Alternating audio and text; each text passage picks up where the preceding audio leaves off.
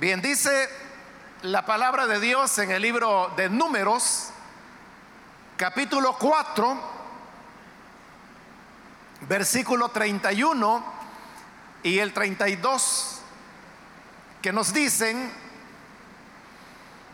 este será el deber de su cargo para todo su servicio en el tabernáculo de reunión. Las tablas del tabernáculo, sus barras, sus columnas y sus basas. Las columnas del atrio alrededor y sus basas, sus estacas y sus cuerdas, con todos sus instrumentos y todo su servicio. Y consignarás por sus nombres todos los utensilios que ellos tienen que transportar. Solamente eso, hermanos, vamos a leer. Pueden tomar sus asientos, por favor.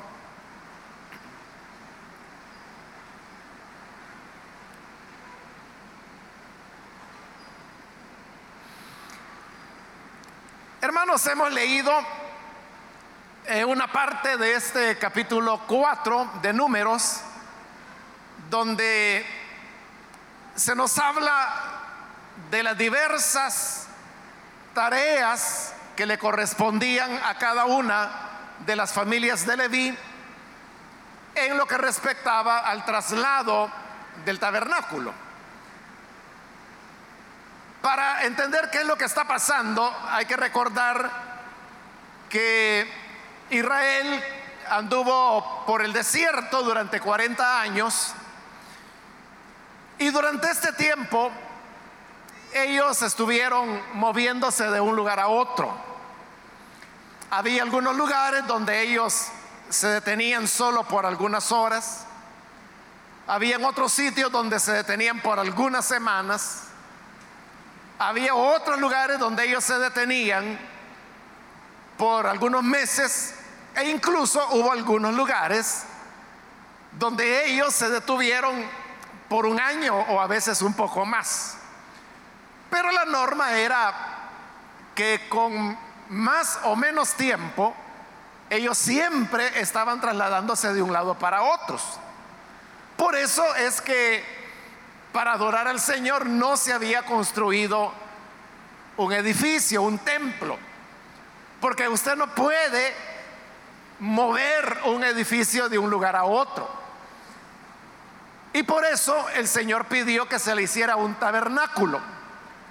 El tabernáculo estaba hecho básicamente de tela y de pieles de animales para la cubierta superior, que era el techo, digamos.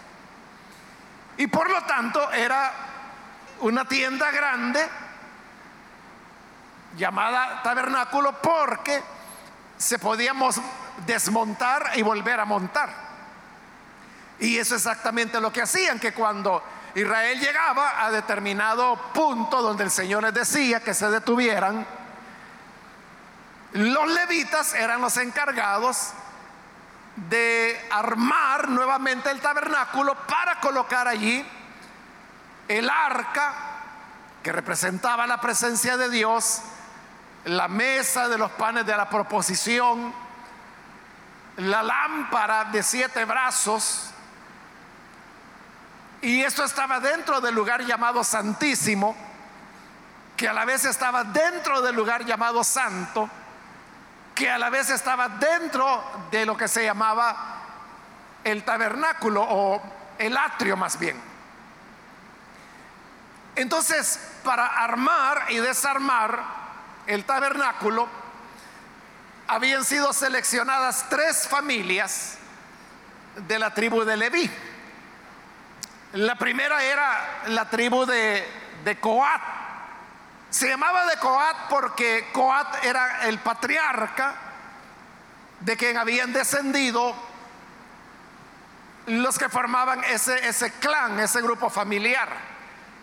Y por eso se le llamaba coatitas, porque Coat era el patriarca.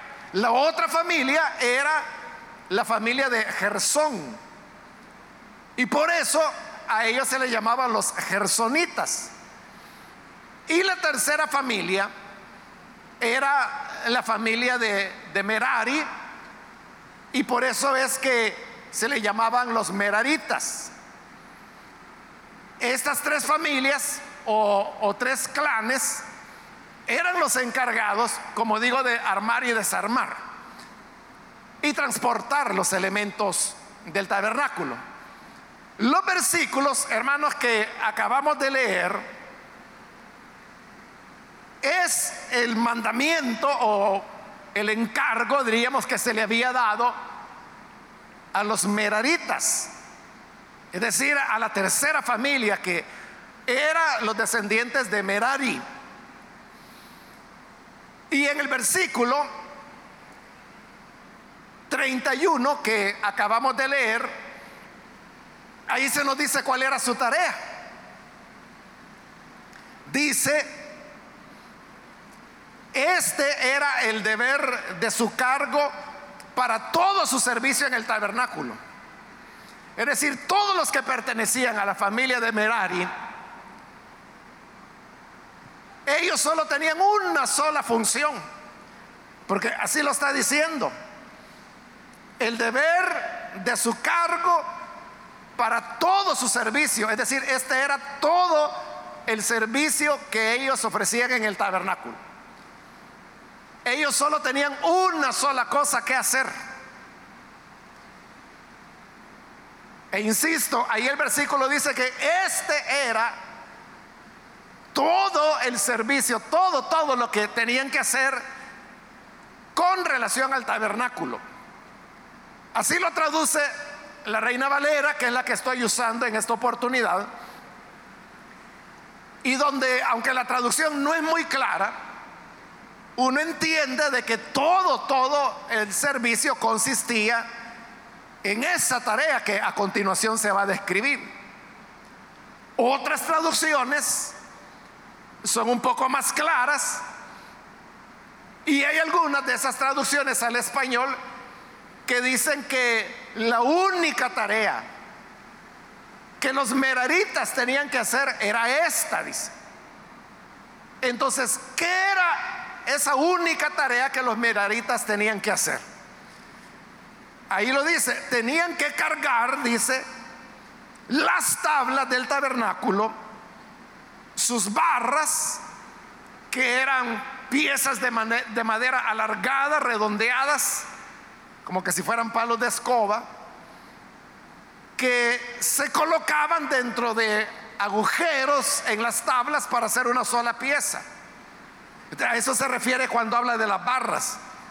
Te repito, las tablas del tabernáculo, sus barras, sus columnas, sus basas, que eran piezas de metal hechas de plata, que se colocaban sobre el piso, sobre la arena del desierto, y arriba de la basa iba apoyada una columna que iba a sostener una cortina.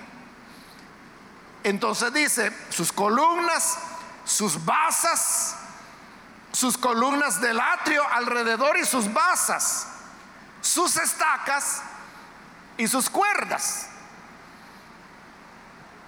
Entonces, en otra palabra, hermano, resumiendo lo que acabamos de leer, lo que el Señor está diciendo es que los meraritas solo iban a hacer una sola cosa.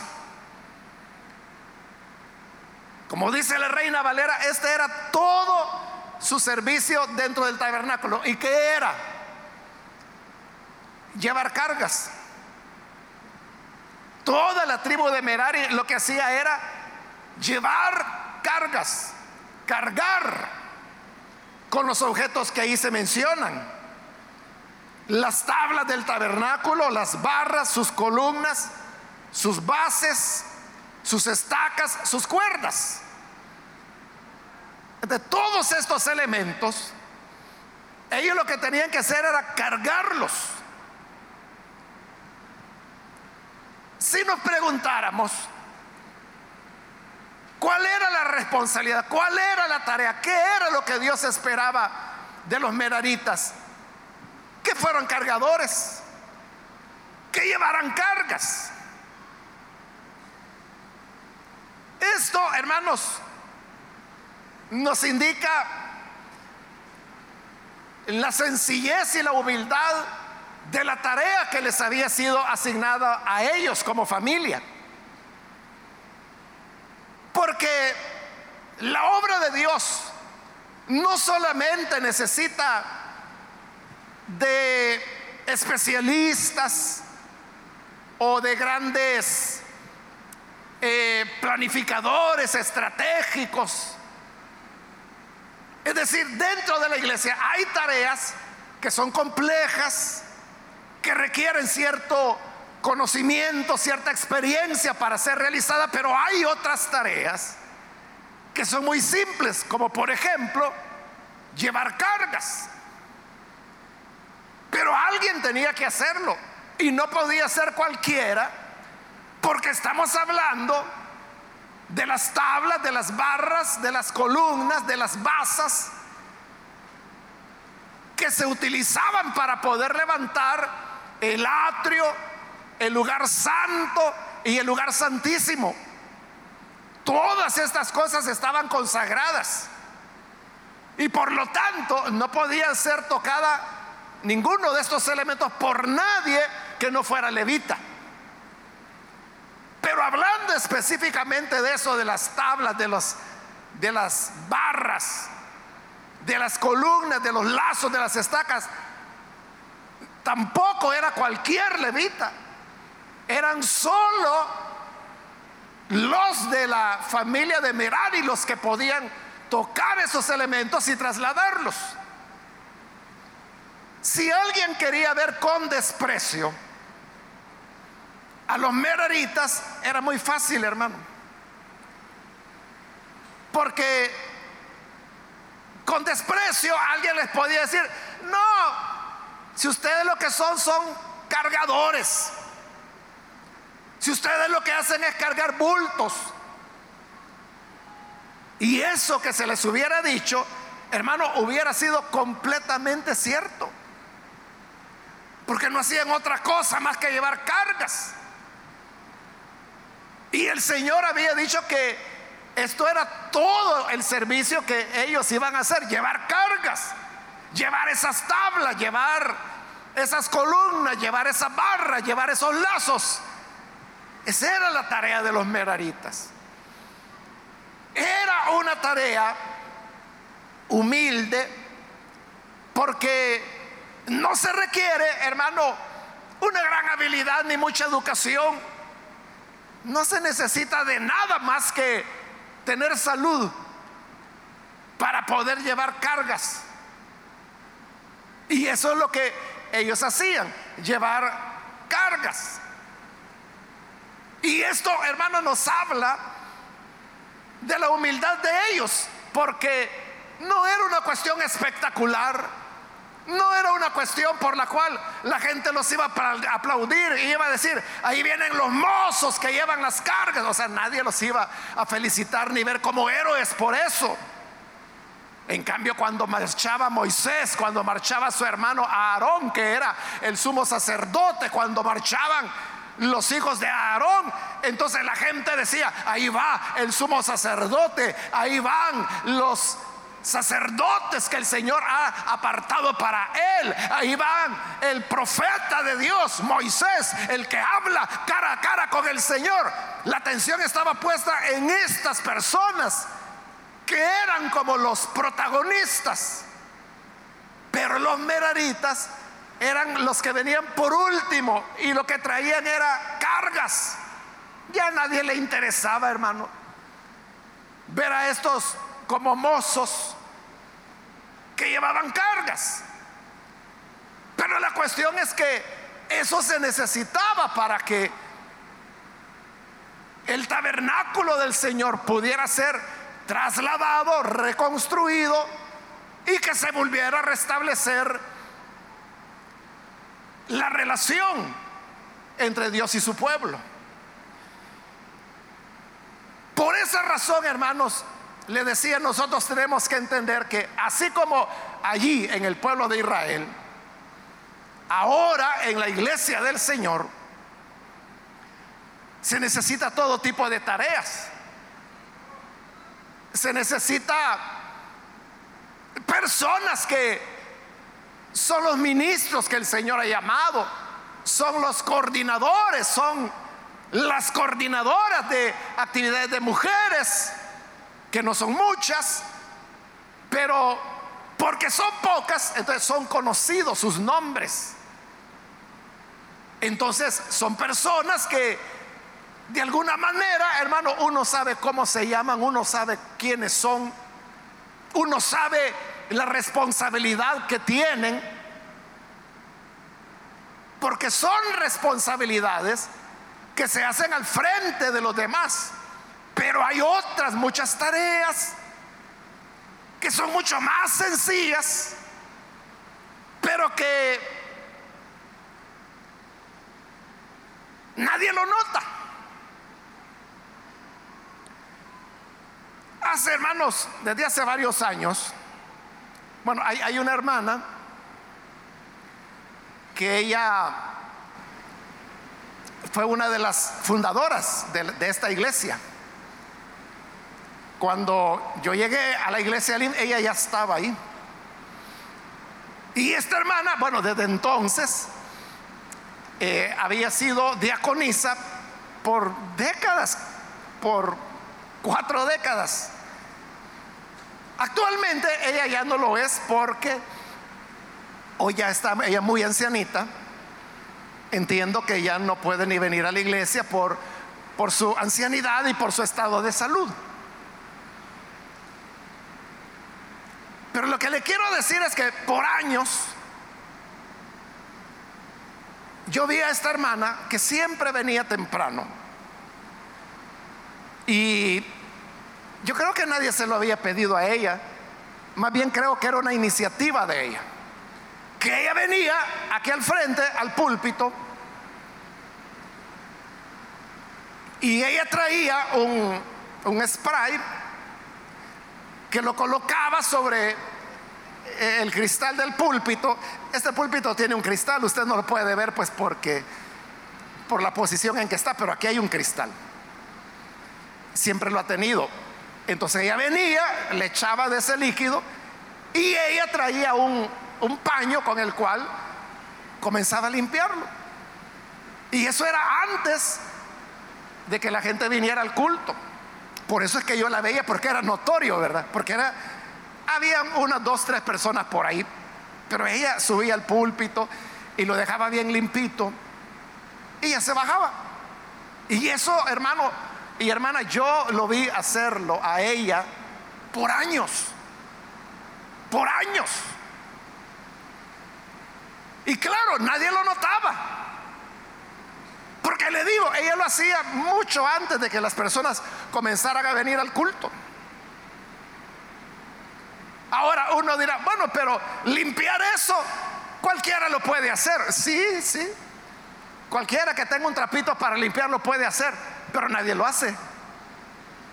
Ella es quien lo hacía. Y uno dice, bueno, y no pueden predicar eh, en un púlpito donde hay un cristal y que está sucio. Sí, sí se puede. Es lo que estoy haciendo en este momento.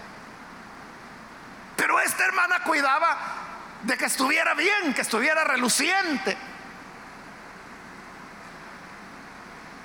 Entonces hay tareas de ese tipo que uno puede tomarlas como insignificantes.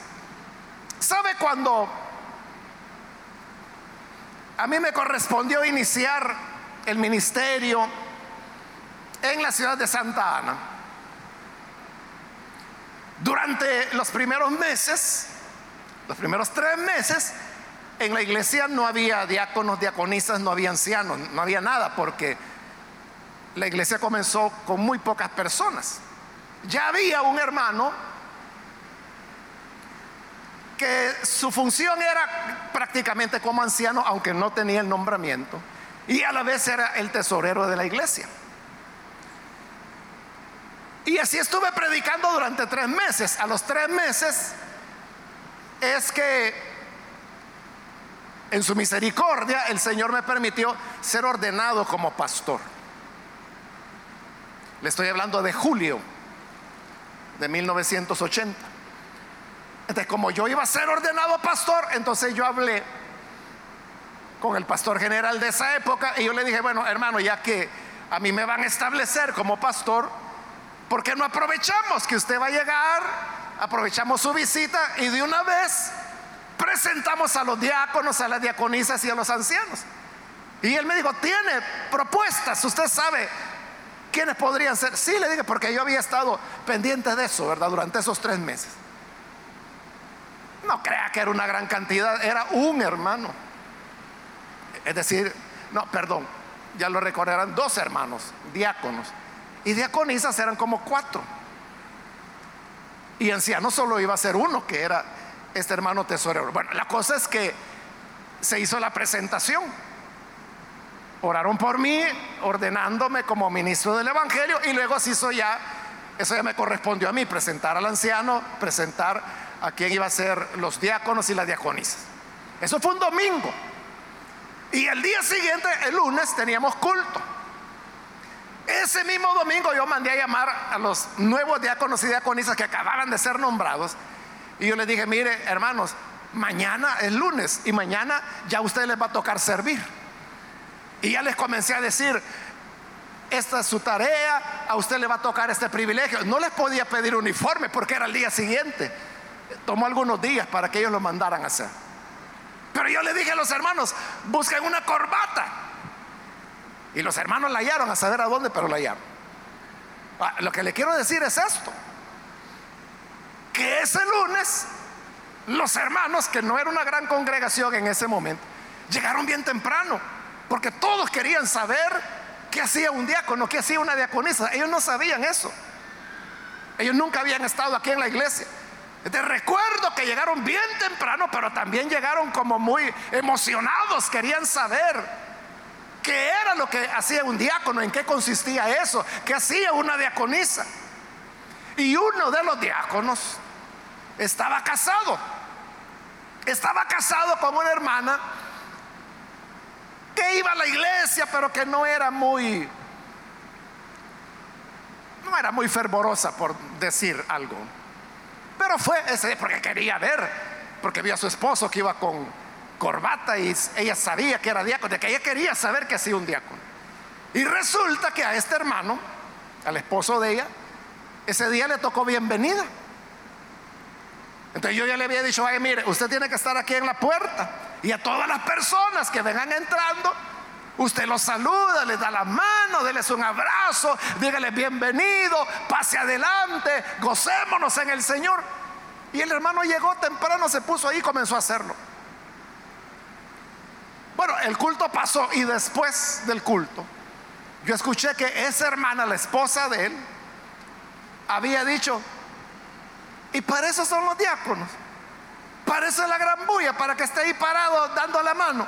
No, dijo eso ella, si eso cualquiera lo puede hacer. Y era cierto, cualquiera puede saludar, cualquiera puede dar la mano. Pero hasta ese momento, después de tres meses, nadie lo hacía. Hasta que una persona que se designó, la tarea era sencilla. Claro, usted sabe, un diácono no solo está ahí parado para dar la mano, ¿verdad? Un diácono o diaconisa tiene diversas funciones, diversos roles que pueden cambiar de un culto a otro. Un día les toca por aquí, otro día les toca por allá, un día están atendiendo de esta manera, un día están en esta otra. Así era. Pero uno podría decir, son tareas sencillas. Y sí, es sencillo. Pero alguien tiene que hacerlo. Alguien tiene que dar la bienvenida. Alguien tiene que acomodar a las personas, alguien tiene que decirle, mire, pase adelante. Cuando la iglesia se llena, usted sabe que ahí están los diáconos haciendo señas, que hay dos asientos todavía, y desde allá atrás pasan a alguien para que ocupe esos asientos. Cuando alguien se entrega al Señor, los diáconos pasan, le ayudan, oran por él. Igual las diaconisas. Todo eso se necesita hacer. Pero la cuestión es, piense en la esposa de este hermano que le digo. Yo no sé cuál era la imaginación que ella tenía. No sé si ella pensaba que ser diácono era así como tener una posición de poder o de autoridad o que la gente iba a llegar a hacerle reverencia. No, si diácono es una palabra griega que lo que significa es siervo, es decir, sirviente, es un esclavo que sirve a los demás. Pero el punto es de que no cualquiera quiere servir a los demás. ¿De qué quiero decirle con todo esto? Hermano, que no importa si la tarea que le corresponde es llevar bultos, hágalo con toda humildad y con todo amor, porque es para el Señor, para quien lo está haciendo.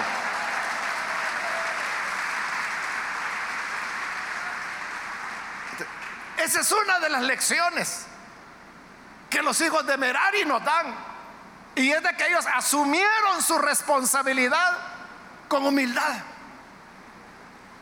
Las otras dos familias, la de Coat y la de Gersón, hermano, tenían privilegios mejores. Porque los de Coat, esos llevaban la mejor parte. Porque ellos eran los que cargaban el arca del pacto, imagínense. Eran los que cargaban la mesa de los panes de, de la proposición, que era de madera pero forrada en oro eran los que cargaban el candelabro, eran los que cargaban el altar, hasta las cenizas del altar tenían que cuidar, eso es lo más sagrado que había. Entonces, los coatitas llevaban lo más valioso, lo más santo y diríamos lo que no podía faltar en el culto a Dios. Esos eran los coatitas. Los gersonitas, por su lado, ellos lo que llevaban eran las cubiertas, que eran hechas de piel de tejón, piel de cabra, son los elementos que el libro de Éxodo dice que se utilizaron para hacer la, la cubierta. Ellos eran los que llevaban el velo que separaba al lugar santo del Santísimo eran los que llevaban el incienso, eran los que llevaban el aceite de la unción. Entonces, ellos también llevaban una parte importante, llevaban las cortinas, las cortinas del lugar santísimo, del lugar santo y del atrio. Y los meraritas, que son de los que estamos hablando, a ellos solo les tocaba cargar palos tablas, columnas que eran de madera, lazos, estacas. Eso era lo que cargaban ellos. Y el libro de números, como también Éxodo nos dice que eso era algo progresivo porque para desarmar el tabernáculo, los primeros que entraban eran los sacerdotes, Aarón y sus hijos. Y ellos eran los que tenían que quitar el velo, lo colocaban sobre el arca de la alianza, luego lo cubrían con otro manto de azul, le colocaban las varas y ya podían entrar los coatitas a sacarlo. Luego cubrían la lámpara de siete brazos con otro velo le metían sus varas y ya podían sacarlo. La mesa, es decir, los sacerdotes estaban preparando eso. Pero ellos iban adelante, ellos ya empezaban a caminar. Cuando ya habían sacado todos los elementos sagrados, entonces ya llegaban los gersonitas. Entonces los gersonitas comenzaban a quitar todas las cortinas, comenzando de adentro. El lugar santísimo, luego el lugar santo y luego el atrio. Pero al desarmar, al desmontar las cortinas, las columnas que eran, eran palos. Al quedar en el aire ya no se podían sostener, entonces lo tiraban al suelo. tiraban una columna, otra, otra, otra, otra, y le dejaban en el suelo. Y se llevaban todo el cortinaje hasta que lo último que quedaba era el montón de palos, las tablas, las varas, las columnas, los lazos, las estacas. Entonces era que llegaban los meraritas, eran los últimos. Ellos eran los que recogían los pesos, las cargas, las varas, las tablas. Y eran los últimos en salir, porque primero tenían que desmontar todo lo anterior. Ellos iban en, el último lugar, siempre. Y adelante iban todos los demás. Por eso le digo, todos querían ver el inicio de la marcha, donde iba Moisés, donde iba Aarón, donde iban los sacerdotes. Luego venía el arca, luego venía, o sea, no se podía ver porque iba cubierta con un manto. Luego venía la lámpara de siete brazos, que también iba cubierta, pero la gente sabía que eso que llevaban ahí era la lámpara. La mesa de los panes de la proposición, el altar del incienso, luego el altar del sacrificio, o sea, todo iba marchando, luego venían los cortinajes, las cubiertas y por último los meraritas con el montón de tablas. Y el Señor dijo, este será todo, todo su ministerio. ¿Cuál? Llevar pesos, llevar bultos. Pero los meraritas no solo nos enseñan la humildad, sino que además de eso nos enseña que fueron una familia perseverante. Yo no lo leí, pero lo podemos leer en este momento, versículo 30, donde dice el Señor, hablando de los meraritas, desde la edad de 30 años, arriba hasta el de 50, los contarás. Entonces, no bastaba con ser merarita, sino que para poder llevar las cargas había que cumplir 30 años. Y a partir de los 30 años ya podían llevar las cargas hasta los 50. A los 50 por decirlo así, se jubilaban y ya no podían trabajar más. Pero ¿qué significa esto? Que entre los 30 y los 50 eran 20 años de su vida. ¿Haciendo qué? Cargando bultos. Por eso le digo, ellos eran perseverantes, porque esto no fue cuestión de que una vez, hay ocasiones, hermanos, cuando tenemos actividades generales aquí en la iglesia y usted sabe que hay que colocar más sillas, todo ese pasillo que está ahí se llena de sillas. Y entonces a veces es a los diáconos a lo que se les pide, hermanos, por favor, mire, tenemos que meter 200 sillas más y hay que ir hasta allá a la bodega, carrearlas y traerlas. Pero eso, hermano, es algo que se hace eventualmente. Pero para los meraritas, era algo que hacían por 20 años de su vida. Es decir, para eso maduraban, para eso llegaban a los 30 años, llegaban a la vida adulta. ¿Para qué? Para llevar cargas. ¿Y por cuánto tiempo? Por 20 años. Y después de eso puedo hacer otra cosa. No, porque ya vas a tener 50, que en esa época era ser anciano ya a los 50. Entonces ya era época de jubilarse. Pero por los 20 años de servicio, eso demuestra una constancia, una perseverancia. Hermano o hermana, si usted tiene algún privilegio aquí en la iglesia, ¿cuántos años tiene de tenerlo? ¿Cinco, diez, quince? De perseverancia es cuando Pasan los años, pasa el tiempo. Pasa, como le decía, de esta hermana, diaconisa a la cual le hacía referencia, de que siempre venía temprano a limpiar el púlpito. Ella, hermano, bueno, sí, cuando yo llegué a la iglesia ella ya era diaconisa. Entonces ella, cuando menos, fue diaconisa 40 años, cuando menos. Como le digo, hoy, por su ancianidad y su salud, ella ya no puede ni venir a la iglesia. De otra manera, yo le aseguro que aquí estaría con su trapito. Eso es perseverancia. Entonces, en la obra de Dios uno tiene que ser perseverancia. En la obra de Dios, el punto no es hacer algo espectacular una vez y se acabó. Eso no es. Aquí el propósito es que lo que hagas, aunque sea muy sencillo, sigas haciéndolo todo el tiempo mientras el Señor no dé una orden diferente. Mientras el Señor no cambie la instrucción, lo que hacemos, sigámoslo haciendo. Y sigámoslo haciendo siempre con humildad, con amor, de la mejor manera que podamos. Es cierto, otra persona puede limpiar, otra persona puede llevar bultos, otra persona puede meter sillas y sacar sillas del local. Pero no dejes que te arrebaten ese privilegio. Sé perseverante en el servicio al Señor. Pero además, hermanos, hay otro elemento que nos enseñan los meraritas.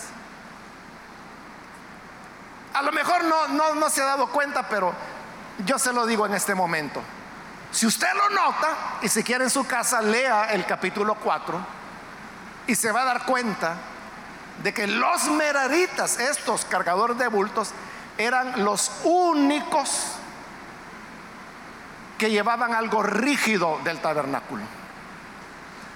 Los demás lo que llevaban eran muebles, eran cortinas, eran velos, eran pieles.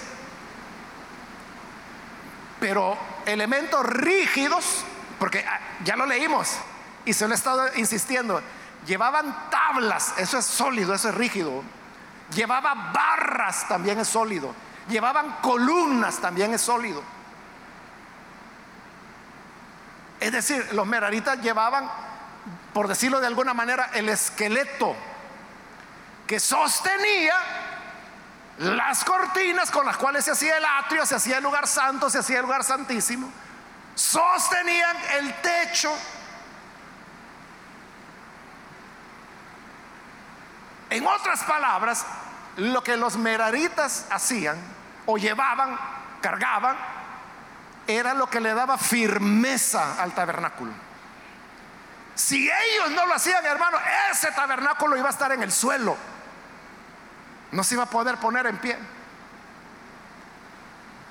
¿Qué significa eso? Que aquellas tareas, hermanos, que uno las puede ver como insignificantes o incómodas, porque hermano, llevar una tabla sobre el hombro, o sea, llevarla por cinco minutos lo hace usted, ¿verdad? Pero ya cuando hay que caminar 60 kilómetros cargándola, cuando ya son seis horas de camino, siete horas de camino, ya no es fácil. O llevar las barras o llevar las columnas, ya se sentía. Pero esos elementos que uno podría decir es acarrear bultos. O uno podría decir es incómodo. Lo era. Pero sin eso, el tabernáculo no iba a poder ser levantado. El tabernáculo no iba a tener firmeza. Entonces le preguntaba, ¿qué significa esto? Lo que significa es que aquellas tareas que nosotros humanamente las vemos como simples, sin importancia, son las más importantes de todas. Esto es como la viuda que el Señor vio que fue a dar ofrenda al templo. Jesús estaba frente a la caja donde se echaban las monedas. Y los ricos daban grandes cantidades. Sonaba papa cuando caían las bolsadas de dinero que los ricos daban. Pero luego venía la viuda y la viuda lo que traía era dos leptas. Un lepta equivalía a un octavo de dracma. Y dio dos. Entonces ella estaba dando dos centavitos, por decir algo. Pero cuando ella dio eso, Jesús dijo, esta ha dado más que los demás. Y toda la gente se extrañó, comenzando por los discípulos. Porque los discípulos habían visto lo mismo que el Señor había estado viendo. Que los ricos eran bolsadas de monedas las que llevaban. Y esta viuda pobre solo llevó dos moneditas. ¿Cómo es eso que Jesús dice, ella dio más? Como no entendían, Jesús les explicó. Y le dice, es que los ricos dieron lo que les sobra. Pero esta mujer, al dar las dos moneditas, dio todo su sustento, lo que tenía para comer. Aquellos habían dado sobras. Ella había dado su vida, su sustento, su alimento. Ahí está lo que le decía, lo que el humano considera inútil. Porque alguien podría decir, bueno, bueno, ¿y esta mujer? Esta vieja, porque era viuda, ¿verdad? Esta vieja, ¿qué cree que con dos centavitos se va a poder cubrir los gastos del templo? Pero el Señor dijo, ella dio más. Entonces lo que la gente ve como sin importancia es lo que delante del Señor vale más que otros que lo que hacen es un gran espectáculo y que les gusta siempre estar adelante y que les gusta siempre ser protagonistas y que siempre su mensaje es yo, yo, yo y algunas veces yo, yo, yo. Ese es su mensaje.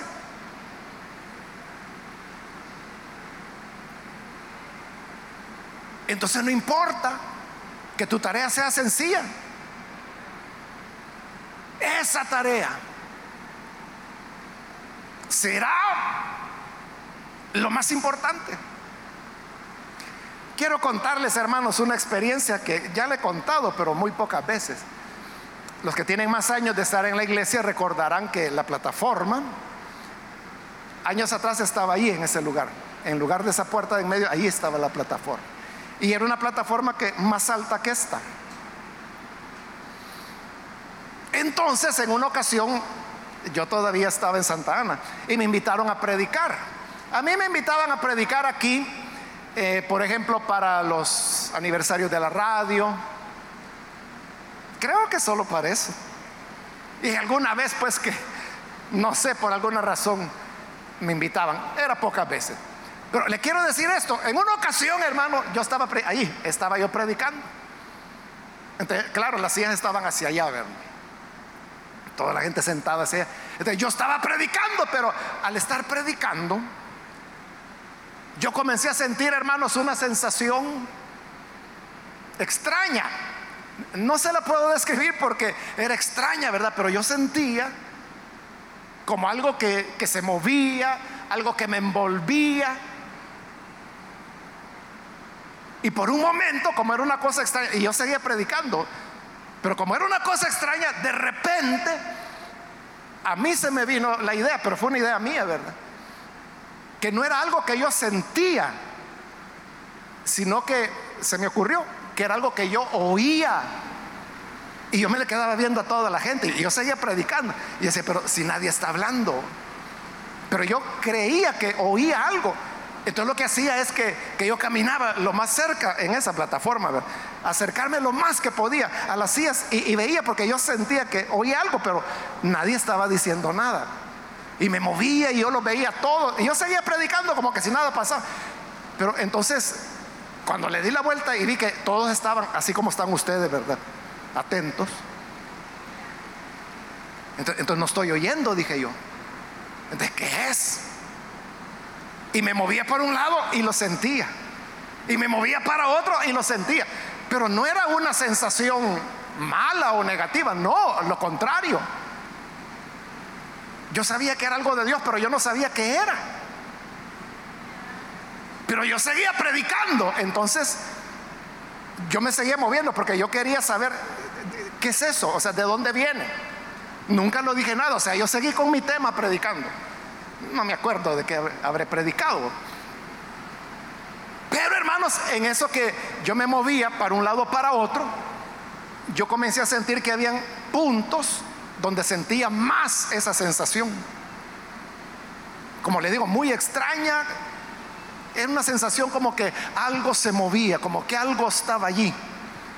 Y como le digo, por ratos hasta pensé que yo lo estaba oyendo, pero no, no era que oía. Entonces no era sonido, entonces ¿qué podía hacer? O sea, son esas cosas que uno no puede explicar.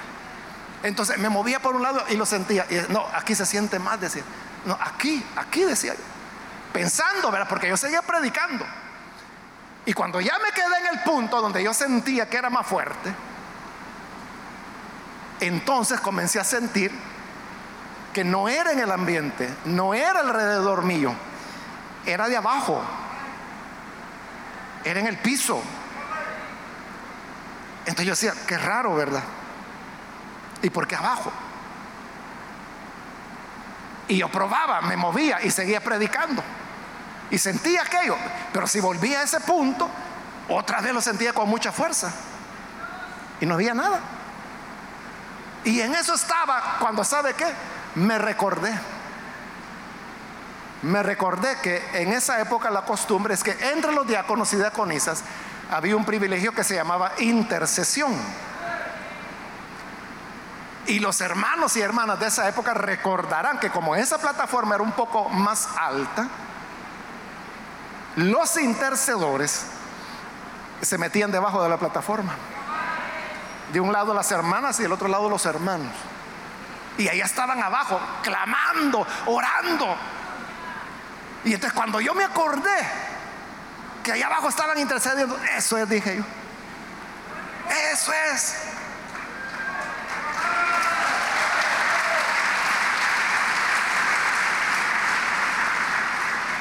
Esto que le estoy diciendo es real. O sea, se lo estoy diciendo aquí delante de Dios, delante del Espíritu Santo y delante de todos sus siervos. Es real, es cierto lo que le estoy diciendo. Pero ¿qué indica eso, hermano? Uno es el que está en la plataforma, uno es el que tiene el micrófono, uno es el que está predicando y la gente puede decir, qué hermanito este cómo predica, qué bendición. Y no, era de ahí abajo que estaba surgiendo esa cosa que era una presencia, como que se movía tan real, que como digo, hubo un momento en que yo creí que estaba oyendo y no, no era eso, pero era real la presencia de Dios. Ahora, ¿quiénes eran los hermanitos, las hermanitas que estaban allá abajo? ¿Quién sabe, verdad, hermano? A saber. A saber si fue el hermano Panchito o la hermana Panchita, ¿verdad? Ellos eran los verdaderos héroes. Entonces uno puede decir, hoy me toca en el horno, allá abajo, al calorón me mandan a orar. Pero eso era la bendición. Por eso le digo lo que nosotros como humanos consideramos despreciable. Muchas veces es lo que le da rigidez al templo, lo que hace que la obra de Dios se mantenga en pie, firme y adelante para que el pueblo del Señor siga recibiendo la bendición de Dios. Entonces termino, hermanos, porque ya se me agotó el tiempo, pero un último detalle que nos enseñan los meraritas. Entonces significa que todo, hermanos y hermanas, es una cuestión de actitud. O sea, ¿cuál es la actitud que yo tomo ante lo que hago? No importa, fíjese, no importa qué hacemos. Lo que a Dios le importa y debería importarnos a nosotros es con qué actitud hago lo que hago. Imagínense un merarita cansado, aburrido, con cara de pocos amigos. Y allá va con las tablas en el hombro. Y a este merarita, fuera de sintonía, alguien llegaba y le decía, oye merarita, ¿y tú qué haces? ¿Que estás ciego o que no ves? Aquí, como siempre cargando bultos. Esa es una actitud negativa. Pero podía ser que otro merarita iba quizás con más tablas que aquel anterior. Y alguien llegaba y le preguntaba, oye merarita, ¿y tú qué haces? Y él podía responder, llevo las tablas sagradas de la morada de Dios sobre la tierra.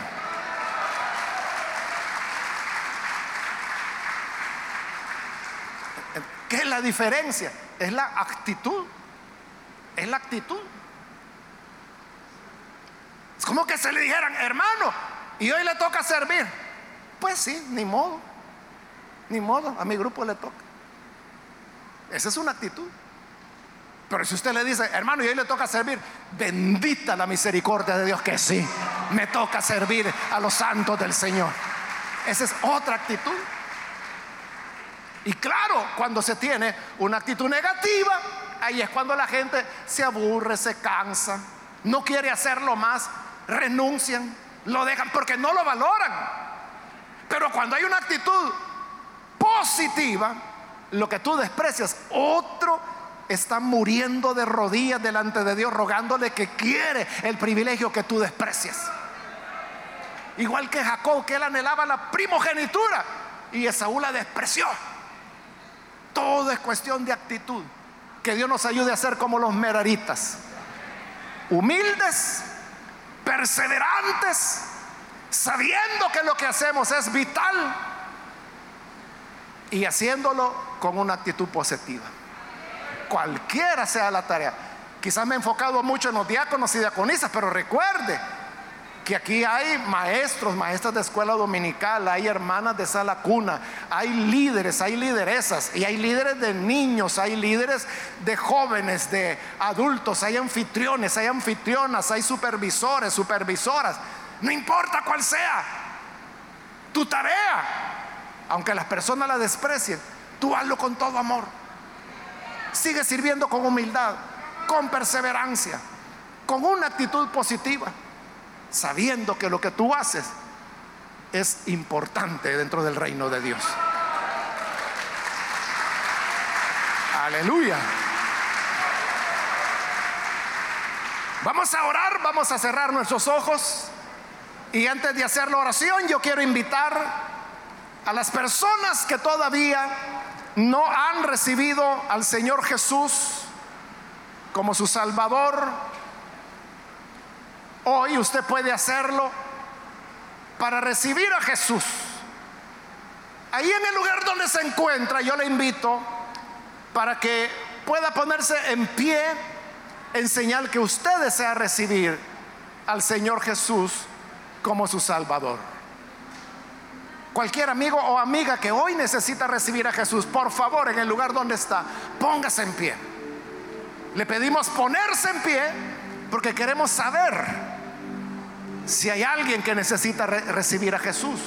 Porque lo que queremos es orar por estas personas. ¿Quiere usted recibir esta oración por salvación? Póngase en pie, por favor. Ahí en el lugar donde se encuentra con toda confianza. Póngase en pie. Vamos a orar. Muy bien, aquí adelante hay un hombre que Dios lo bendiga. Bienvenido. Alguien más que necesita venir al Señor puede ponerse en pie. ¿Hay alguien más? Otra persona que necesita recibir a Jesús. ¿Puede ponerse en pie? Venga, vamos a orar. También quiero invitar si hay algún hermano o hermana que, que se alejó del Señor, quizá cansado, quizá con la idea de que ya serví, lo suficiente, yo ya hice mi parte. Pero recuerda que en el fondo todo es cuestión de actitud. ¿Quieres cambiar tu actitud delante de Dios? ¿Quieres reconciliarte con Él? Ponte en pie. Los hermanos, hermanas que se van a reconciliar pueden ponerse en pie en este momento. Queremos orar por ustedes.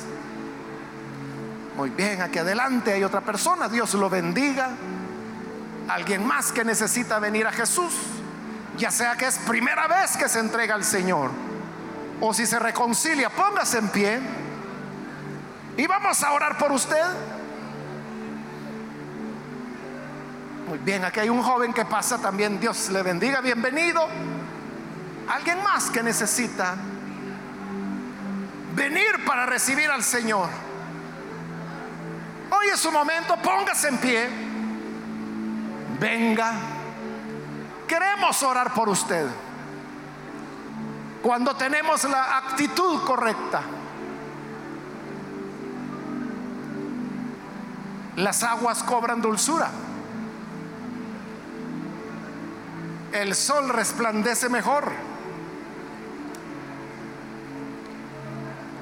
Y el servir a Dios se vuelve más hermoso. ¿Hay alguien más? Puede ponerse en pie en este momento. Voy a terminar la invitación, hago la última llamada, pero si hay alguien más que necesita venir a Jesús por primera vez o necesita reconciliarse, ponerse en pie. Y esta fue ya la última llamada que hice. Vamos a orar.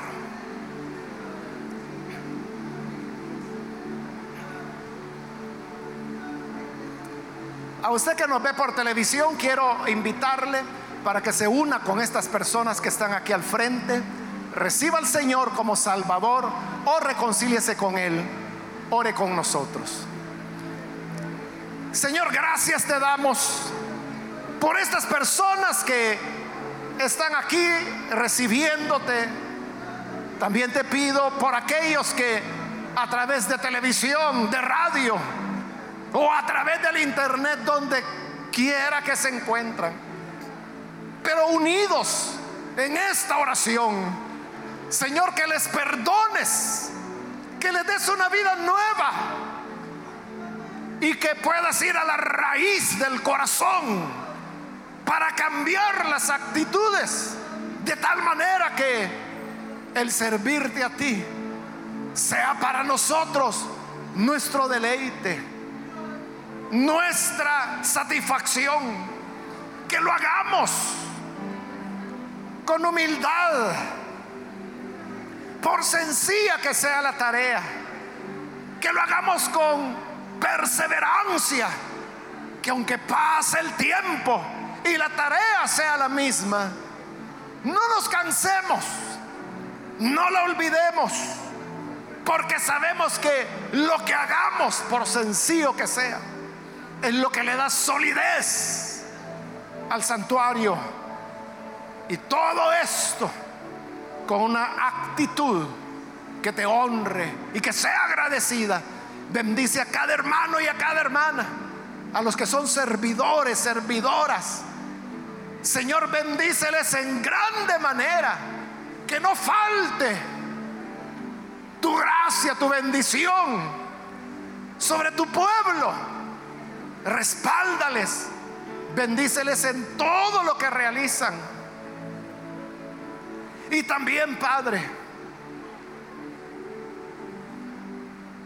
aquellos que aún no tienen una responsabilidad, que a partir de esta enseñanza, a partir de tu palabra, les muevas a ser los medaritas de hoy, haciéndolo todo con humildad y amor.